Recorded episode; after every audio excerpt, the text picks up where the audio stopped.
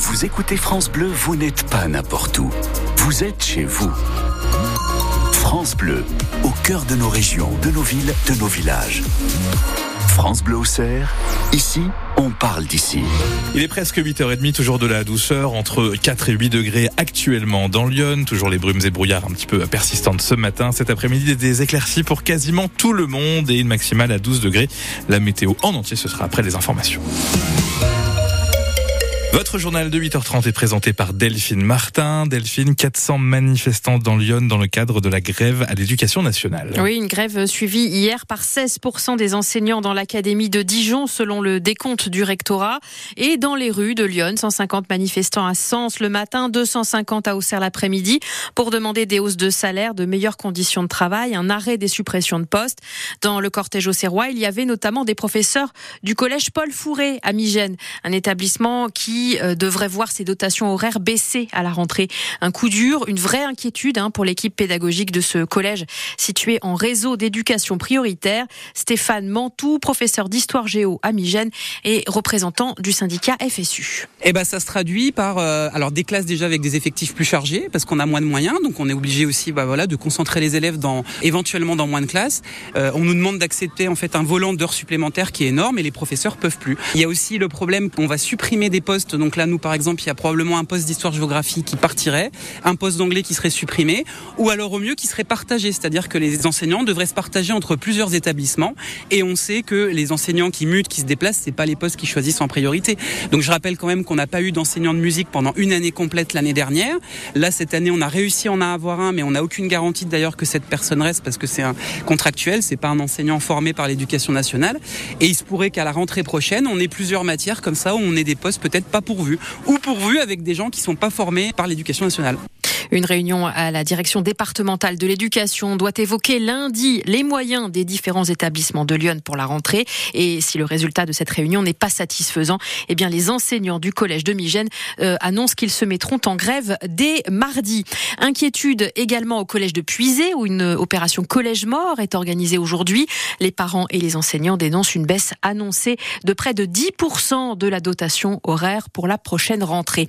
Enfin, dans le premier degré, toujours des inquiétudes également également euh, les parents et les enseignants du regroupement scolaire de Germigny, Buteau Percé, manifestent ce matin contre une possible fermeture de classe. J'ajoute qu'au sujet de l'éducation nationale, la ministre Amélie Oudéa Castera précise ce matin qu'elle ne songe absolument pas à démissionner. Et au niveau des agriculteurs, on se dirige Delphine vers une sortie de crise. Oui, la FNSEA, les jeunes agriculteurs, principaux syndicats de la profession, ont annoncé hier après-midi une levée des blocages après les annonces du Premier ministre, même si sur le terrain, certains manifestants, notamment ceux de la Confédération paysanne, veulent poursuivre le mouvement. Parmi les annonces de l'exécutif, le renforcement des lois EGalim qui réglementent les négociations avec la grande distribution, notamment 150 millions d'euros de soutien fiscal et social aux éleveurs, et encore la mise en pause du plan de réduction des produits phytosanitaires.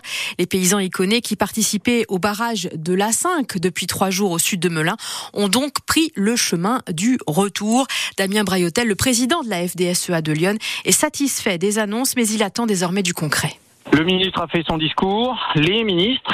Maintenant, euh, la décision euh, ici dans le bassin parisien, c'est d'avoir maintenant des engagements écrits. Donc on demande à ce que le ministre nous euh, transmette son discours écrit avec toutes les têtes de chapitre, tous les sujets, mais en expliquant le détail des mesures qui met derrière, parce que derrière les mots, euh, nous on peut comprendre des choses, lui on ne sait pas ce qu'il a prévu.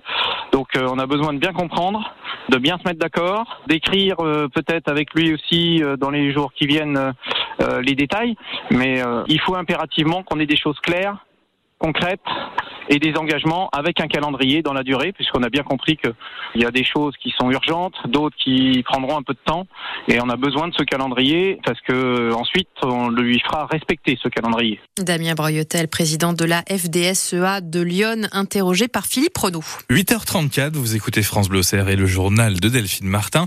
Une nouvelle agression chez SOS Médecins à Auxerre. Oui, un patient de 42 ans a été arrêté par la police hier. Il avait injurié et menacé un des praticiens. Il réclame réclamait, semble-t-il, un arrêt de travail pour sa compagne qui était en train de consulter. Face à son comportement, euh, le médecin a appelé les forces de l'ordre. Il a également porté plainte. Euh, mi-décembre déjà, un des docteurs de SOS médecins à Auxerre avait été agressé par un patient, ce qui lui avait valu 30 jours d'arrêt de travail.